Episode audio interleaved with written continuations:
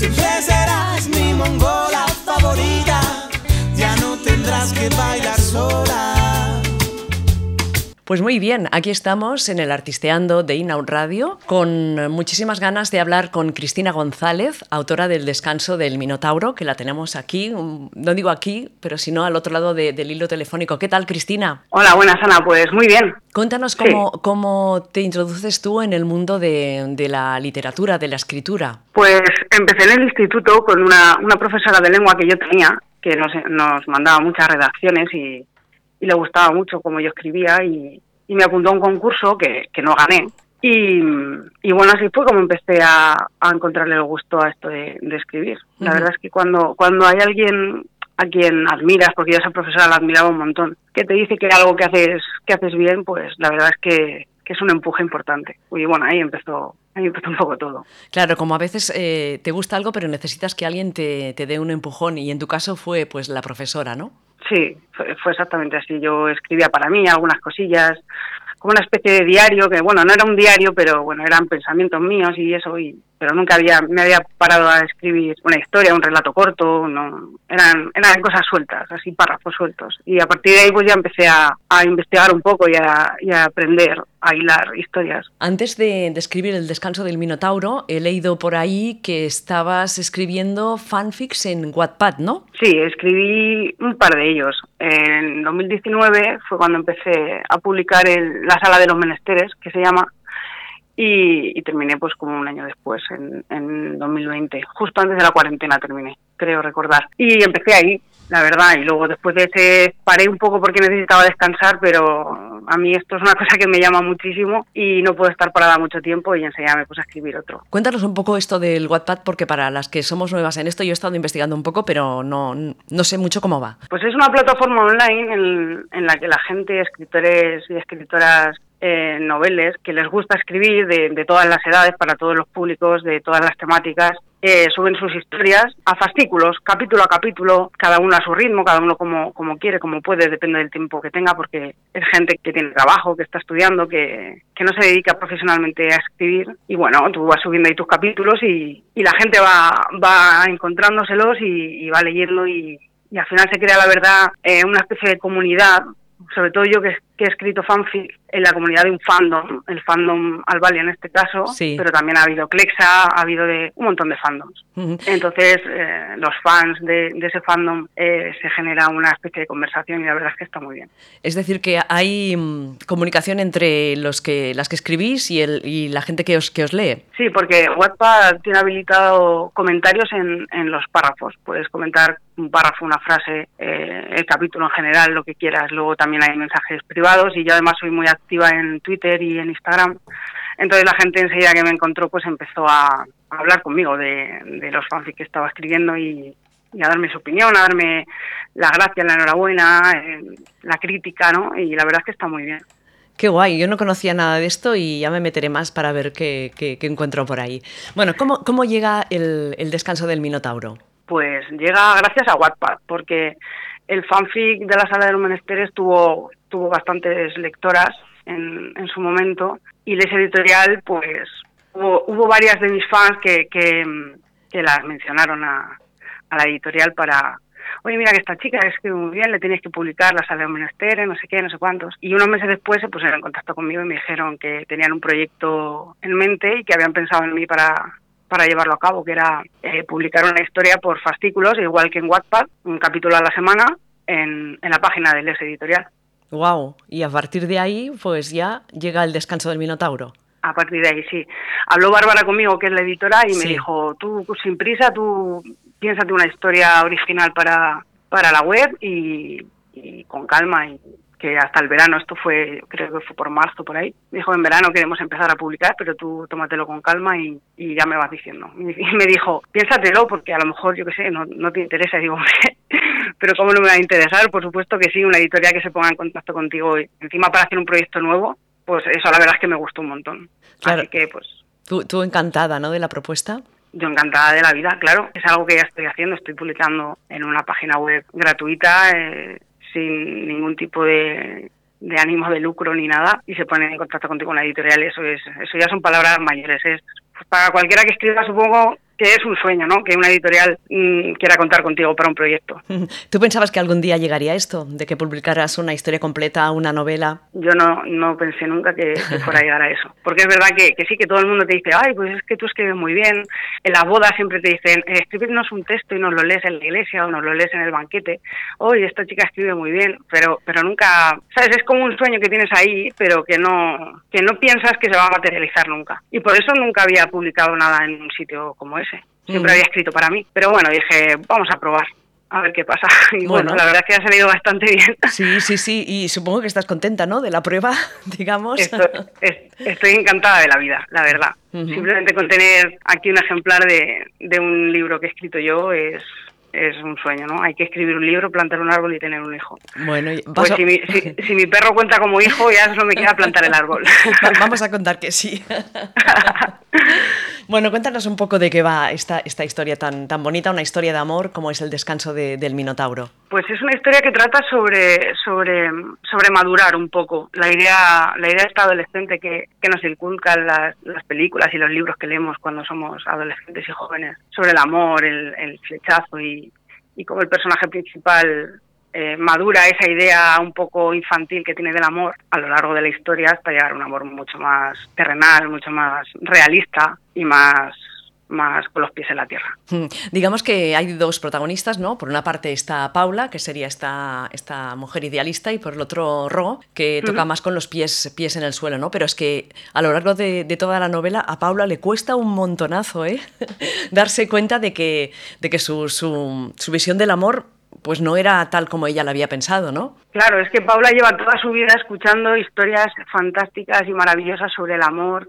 Eh, su abuela eh, siempre ha contado cómo se conocieron ella y su abuelo con, una historia inventada de con mucha fantasía de el amor es como de película no entonces ella ella se ha criado con eso se ha criado en una mansión encantada en la que en la que todo es posible y que el amor eh, un camino de rosas en el que te llega y te cae encima como un piano como un piano encima de la calle y ella pues claro desprenderse de esa idea que le han arraigado tanto pues la verdad es que le cuesta mucho. Entonces necesita un personaje como es el de Ro que es su opuesto es su antagónica para decirle que, eso está muy bonito en las películas, pero luego salen los créditos y, la vida sigue y el amor se tiene que mantener. ¿Y cómo haces eso? Entonces, sí. Sí, sí. Le cuesta, le cuesta. Exacto, le cuesta, le da muchas vueltas a todo, tiene indecisiones, tiene, tiene dudas, pero claro, el amor le va creciendo por dentro, ¿no? O sea, la, la, otra cara del amor, digamos, el amor mm, de, de, verdad, ¿no? El amor auténtico, ¿no? No el imaginado, idealizado. Claro, ella, ella piensa que el amor tiene solamente una cara, la cara bonita, la cara que, te muestran las películas y, los libros,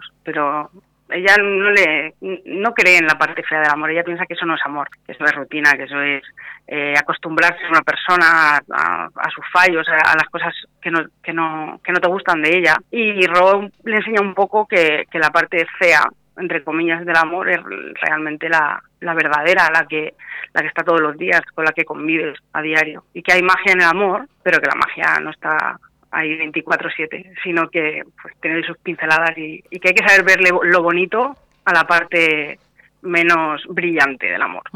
Es que claro, yo a Paula también la veo como que, que, tiene miedo al compromiso, ¿no?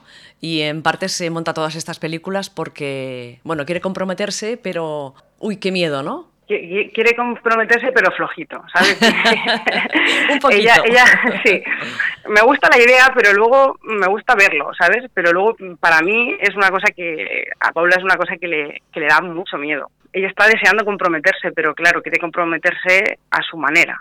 Y a su manera, en una pareja son dos maneras. Entonces ella en ese sentido es un poco pega un poco de egoísta, de, egocéntrica en ese sentido, que le cuesta, le cuesta. Eh, y claro, Ro, como decías antes, es la, parte opuesta, ¿no? La que la, marca y le dice, bueno, no todo es tú como, como lo imaginas, ¿no? Claro, Ro, le para un poco los pies, porque Paula es, está un poco, un poco loca por el amor. La loca del hacha, ¿no? Es la loca del hacha y, ese, ese mote no, le podría ir mejor. Y Ro no quiere nada de eso. Eh, Ro no quiere ni el amor, en ningún tipo de amor, pero en el amor este romántico de, piruletas y arcoiris mucho menos. Es una chica que, que, ha tenido una vida muy diferente a la de Paula, en, la que la soledad ha sido su acompañante, entonces ella no cree en el amor y no lo necesita. Entonces ella le dice que le parece muy bien que ella crea lo que quiera, pero que con ella, si sabe contar, que con ella no cuente, porque para ella eso eso no va con ella. Entonces es la que un poco tira para abajo para que deje de andar tanto por las nubes. Claro, las dos protagonistas parten de, de realidades, de vidas muy diferentes, ¿no? Sí, Paula tiene una vida muy fácil, su mayor preocupación es encontrar el amor. Hierro, sin embargo, ha tenido, ha tenido una infancia complicada, eh, casas de acogida y es una vida muy diferente que al final las circunstancias de cada una te hacen ser de una manera o ser de otra. Entonces una persona que ha vivido rodeada de amor, pues, pues su prioridad es encontrar un amor como ese. Pero una persona que no lo ha conocido, pues, pues la verdad es que es un tema que no le interesa en absoluto. Y luego podemos decir que hay otro, otro personaje por ahí, ¿no? Que sería el Minotauro. No sé si llamarlo personaje. ¿Sería un personaje, Cristina? Para mí sí, porque mm, el Minotauro simboliza a Paula, realmente. Es, el Minotauro es mitad humano, mitad animal y, y, simboliza la mitad de Paula que está loca por enamorarse y la mitad de Paula que le tiene mucho miedo. Entonces la, la, parte humana de Paula quiere ser feliz, encontrar el amor y la parte animal es, es la que no la deja vivir tranquila, eh, dejar de autospotearse para encontrar ese amor, porque realmente le tiene miedo a esa parte animal. Eh, Paula, ¿cuántas Paulas y cuántas Ro has conocido en tu vida? Unas cuantas. Sí. Son, son, te, te, has inspirado en gente que conoces, en mujeres que conoces? Eh, supongo que sí, ¿no? Claro, sí, al, al final te fijas un poco en lo, en, en, lo que has vivido e incluso hay, hay parte de mí en Paula y parte de mí en Ro. Y yo creo que realmente todas y todos tenemos eh, una Paula y una Ro dentro. Una Paula que, que esa parte un poco idealista que, que cree en los cuentos de hadas y, y en la magia de, del amor, del amor de cualquier tipo. Sí. Y otra parte que es mucho más terrenal, mucho más realista, que es la de Ro, la que, que eso le parece muy bien, pero que, que el amor hay que trabajarlo y el amor es un trabajo a jornada completa. Sí, sí, eso es lo que queda claro en la novela, ¿no? Que hay que trabajarlo cada día y hay que irlo regando. Eh, también me ha gustado mucho todo el tema de, de, las amistades de las dos, ¿no? Que al final, al final crean un grupo muy chulo, ¿no? Sí, me, me gustan mis historias crear así un, un ambiente un poco coral en el que los personajes secundarios tengan cierta relevancia. Realmente el hilo conductor no, no, no pasa por ellas, pero, pero sí que me gusta poner a los personajes a, a relacionarse con, con, sus amigas y con amigas de otras y con otros, ya te digo, otros personajes secundarios que, que también nos hacen ver de, de las protagonistas otras facetas que, que solamente relacionándose entre ellas no, no podríamos ver. La faceta a lo mejor más juguetona o más sinvergüenza o más, o más fiestera o más intensa. Bueno, me gusta me gustan los personajes secundarios la verdad que además que, que, que creo que, que, también le da mucho ritmo a la historia el hecho de meter de vez en cuando alguna escena con, con amigas que aunque no sea muy importante para la trama pero la lectura la hace mucho más, más ligera. Mm. Nada, era solo eso. No, no, está muy bien. A mí los diálogos, los diálogos me, me, encantan, ¿eh? son muy... Encuentro que son muy inteligentes, están muy bien trabajados y dan mucha dinámica a la historia, como tú decías. Muchas gracias. Quería comentarte, ¿cuánto tiempo has estado trabajando en la novela? Eh, un año, un prácticamente. No ha llegado, no ha llegado al año, han sido unos nueve meses o así, pero sí más o menos desde abril, marzo, abril que, que me lo comentó y empecé a darle vueltas a la idea y terminé creo que fue en febrero. ¿Eres muy exigente a la hora de trabajar? ¿Le has dado muchas, la has revisado muchísimas veces la novela antes de entregarla a la editorial? ¿O cómo, cómo eres tú cuando trabajas? Yo soy una persona pesadísima. Bárbara, la Bárbara tiene el cielo ganado conmigo, la pobre porque yo tardo un poco en escribir los capítulos. Yo la verdad es que yo los capítulos los vomito. Normalmente, luego hay algún capítulo que se, se te atraganta un poco y, y, entras en bucle y no eres capaz de salir de bucle, pero por lo general yo los capítulos suelo vomitarlos, suelo tenerlo muy claro y en un par de horas o tres lo, lo suelo tener. Lo suelo tener, luego hay cositas que, que, añado, que quito, pero yo lo que tardo realmente es en corregir el capítulo. Ajá. Yo, yo a lo mejor tengo el capítulo listo hoy y hasta dentro de cuatro o cinco días no lo envío porque le doy mil vueltas a lo mejor para Wattpad no le doy tantas vueltas, pero claro, al ser un tema ya es una editorial, ya estamos hablando de palabras mayores, le daba muchas, muchas, muchas vueltas. Lo, lo he releído, yo no sé, me lo sé de memoria. a ver, la página 39, ¿qué dice? sí, cuando me dicen, voy por la página 127, digo, pues vas por el capítulo 9. ¿En serio? sí, más o menos. Hombre, a veces fallo, pero viendo viendo el grosor que me digan, mira, mira, por aquí voy. Digo, Ajá. pues ese debe ser el capítulo. bueno, y, y ahora, sí. ahora que, está, que está publicado, que ya tienes la portada, que lo tienes todo, que ya está en las tiendas, eh, ¿qué, ¿qué, es lo que te llega de, de las lectoras? ¿Qué te comentan? A mí me llegan comentarios muy bonitos, la verdad. En ese sentido no, no sé lo que es tener un hater, no sé lo que es que, que vengan a, a, ponerme mal cuerpo ni nada. La verdad es que todo lo que recibo siempre es positivo. Eh, también he recibido críticas constructivas. Ajá. De, pues mira, a mí este tipo de literatura no me gusta, me gusta más de acción, más un thriller, más... Pero bueno, la verdad es que yo agradezco siempre esa crítica porque va sin ningún tipo de, de intención maligna detrás, simplemente pues pues dar la opinión, la opinión que yo he pedido, ¿sabes? No, no es que venga Mm. alguien a decirme, es que esto que has escrito es una mierda. No, yo digo, una amiga mía, fue una amiga mía y le dije, ¿qué te ha parecido? Me dijo, "Pff, a mí al principio pues no mucho, pero luego es verdad que me enganchó un poco, pero es que este tipo de literatura a mí tan romántica y tan esto no, no, no va conmigo. Dije, joder, pues me parece genial. Claro. O sea, que me digas la verdad, que sea sincera. Pero, pero por lo general recibo, recibo siempre buenas. Ujú. ¿Por qué tendríamos que leerte? ¿Por qué? Sí. Uf, madre mía.